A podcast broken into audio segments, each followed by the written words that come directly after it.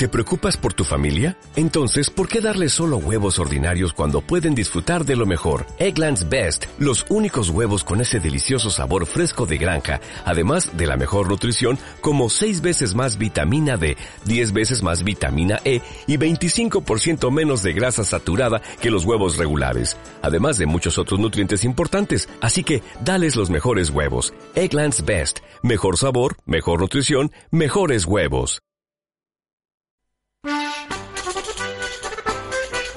Los vascos siempre han estado presentes en todo el mundo por diferentes razones.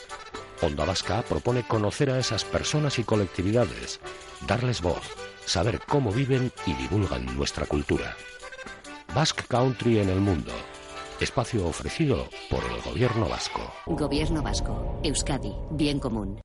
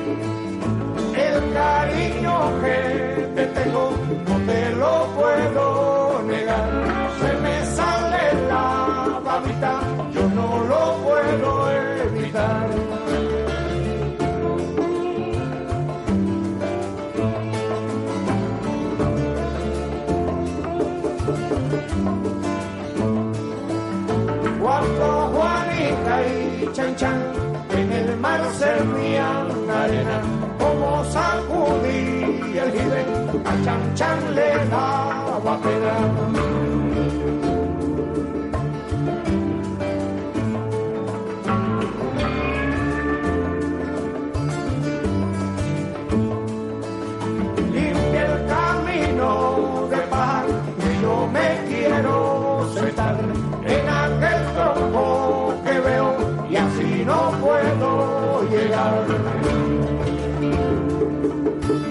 De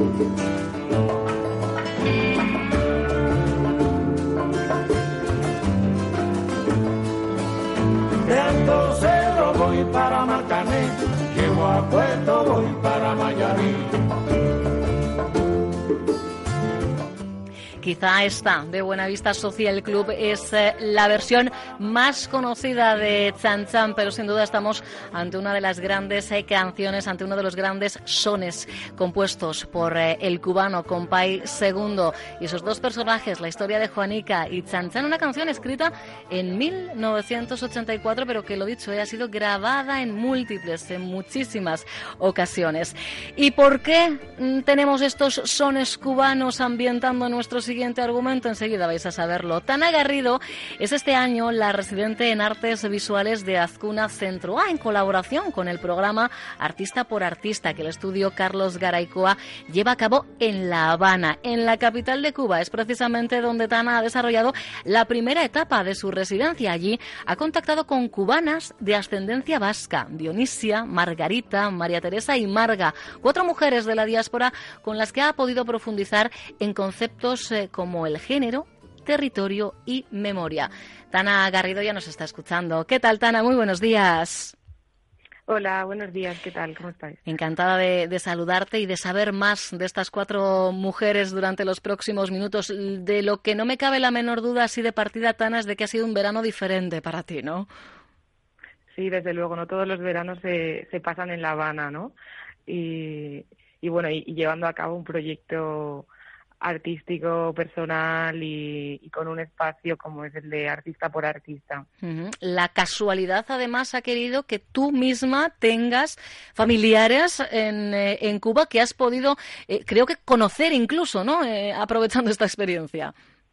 Así es, pues en realidad el proyecto parte un poco de, del relato familiar, ¿no? En, de, un, de un familiar que, que viaja a Cuba alrededor de 1920, se cuela de, de polizón en un barco y viaja para allá y mantenemos a través de las generaciones eh, el contacto con esta familia, ¿no? En un momento dado se pierde y después pues también eh, por la labor de mi tío, ¿no? De, de contactar con ellos, de mi abuela previamente, eh, mantenemos ese contacto y ahora eh, pues los he visitado, nos hemos conocido y ha sido pues muy muy interesante, ¿no? Conocer la historia desde aquella perspectiva también. Desde luego un plus, efectivamente, al trabajo que ya tenías por realizar. Ese antepasado salió además del puerto de Santurci como polizón, ¿no?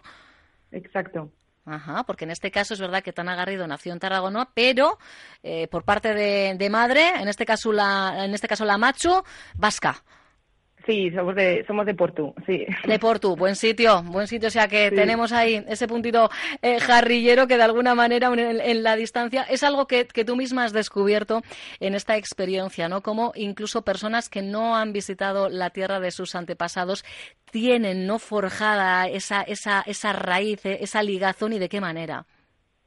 Pues sí, es curioso, ¿no? Cuando hablas, yo por ejemplo que he estado trabajando con, con estas cuatro mujeres que eh, bueno, una es natural, otra es hija y dos son nietas, uh -huh. eh, te das cuenta de cómo todavía algunas incluso recuerdan cosas sin conocerlas, ¿no? De los relatos de a través de sus abuelas, de sus madres y son capaces de describir, pues una de ellas, por ejemplo, era capaz de describir las siete calles, decía cómo cruzaba el puente de la Riaga, ¿no? Y, y iba a las siete calles a visitar las tiendas.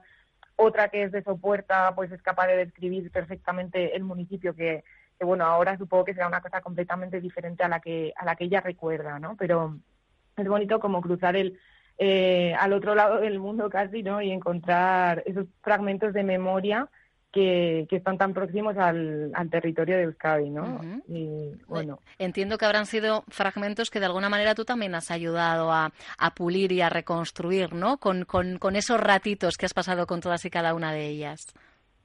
Pues sí, bueno, yo he sido de alguna manera como, como la activadora, ¿no? De esa memoria, la, he sido el, el ente que ha estado ahí escuchando, ¿no? Y, y, tirando un poco de esos hilos de esa memoria, eh, que, que, bueno, que en todos los casos era pues muy, muy interesante, sobre todo eh, pues visitar con ellas o revisitar esos espacios y, y, esas historias, ¿no? Desde sus microhistorias o esos, esos microrelatos uh -huh. que cada una guarda, ¿no? Sobre sus familias, con fotografías, eh, muchas todavía guardan pequeños objetos que trajeron sus familiares con ellos, etc., ¿no? Uh -huh. ¿Y cómo diste con, con ellas, con, con estas cuatro mujeres en concreto, Tana?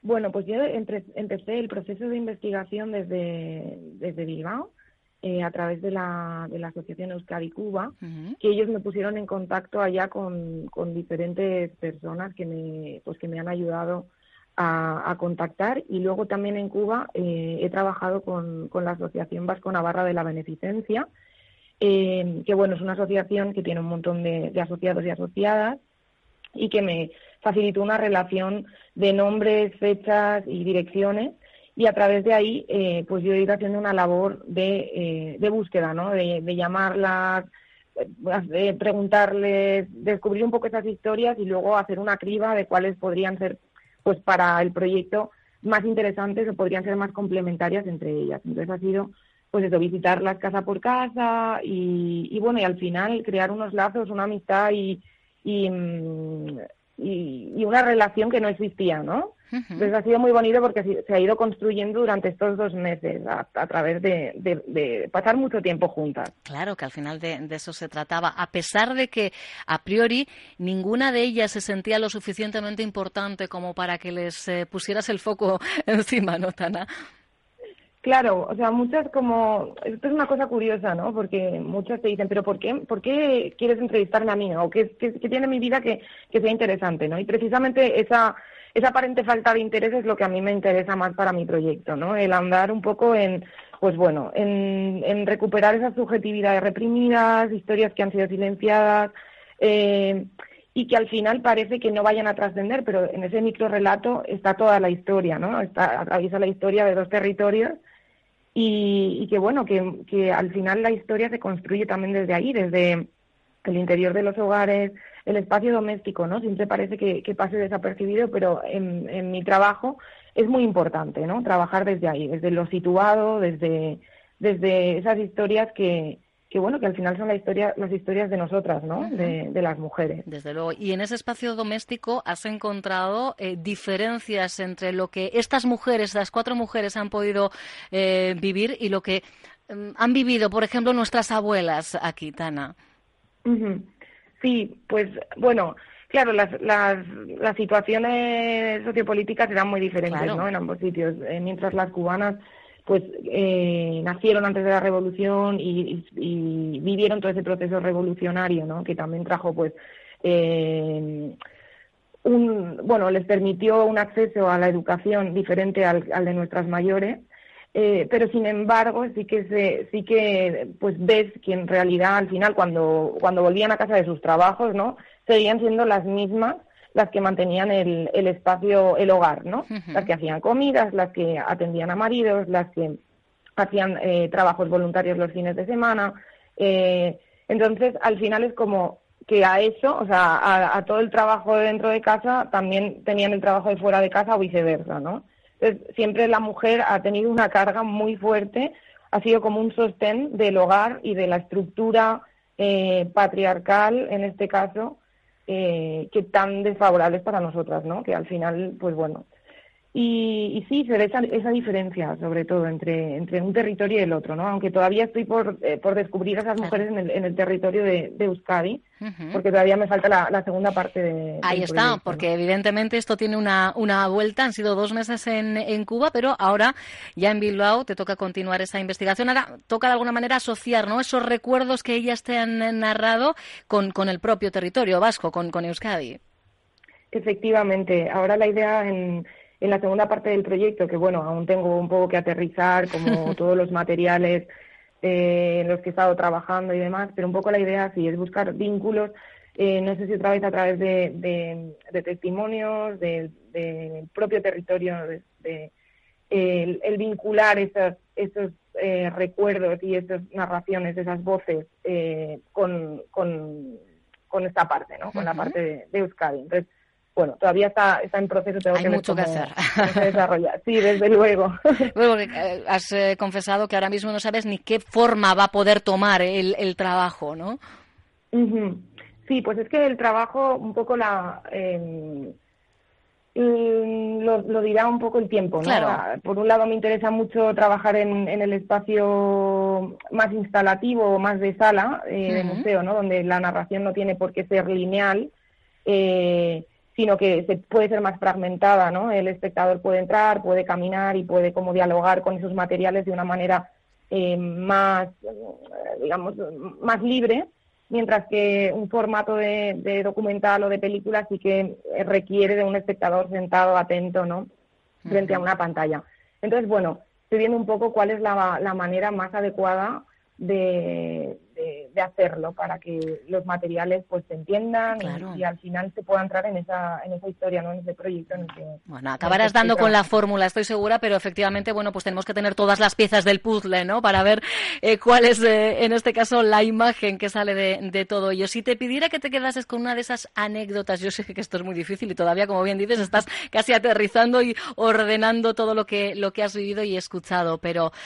Eh, estas cuatro mujeres, sé que para ti, porque lo has dicho a algunos compañeros de los medios de comunicación, este viaje, ellas han marcado un, antes y un después en tu vida. ¿Con qué anécdota, quizá a veces es más una cosa de emoción, de sensación que de palabra, te quedarías? Si cierras los ojos, a qué momento regresas, Tana? Pues es complicado porque han sido han sido muchos momentos con todas ellas, ¿no? Pero sí que tienen en común pues esa fortaleza y ese ese recuperarse y tirar para adelante con lo que les venga, ¿no? Hmm. Es una cosa que yo admiro mucho, como, ser capaces de sobreponerse y de tirar para adelante y además con un sentido del humor fantástico y, y bueno y, y son todas ellas muy abiertas tienen un espíritu muy joven, ¿no? Que es una cosa que también me ha sorprendido, la capacidad de reírse de ellas mismas y de, y de al final, pues eso, ser, ser, ser muy, muy alegres, ¿no? Gente muy, muy alegre y con, con muchas ganas de, de, vivir y de hacer cosas y de transmitir, ¿no? Y precisamente eso, el haber podido eh, estar con ellas y, haber sido una escucha activa, ¿no? Ah, yo creo que, que, eso ha sido muy interesante también para ellas, el, el poder tener ahí un, feedback, ¿no? De alguna manera. Claro, no olvidemos que estamos hablando de mujeres, y no lo hemos dicho, ¿eh? pero entre 75 y 94 años, la mayor, ¿eh? 75 la más joven, 94 la mayor, y sin embargo, por lo que dice Tana, es verdad, ¿no? Que tienen no solo esa sabiduría, sino esas ganas de, transmitir positivismo, ¿no? Ese humor, esa sonrisa que no les falta ni siquiera en las carencias. Pues estaremos muy pendientes de la forma que termine cobrando el trabajo de Tana Garrido para acercarlo a los micrófonos de Onda Vasca. Así que seguimos en contacto. Un abrazo, Tana. Pues muchísimas gracias. Un saludo a todos. Tener buen día. Agur. Onda Vasca. Diez años contando contigo.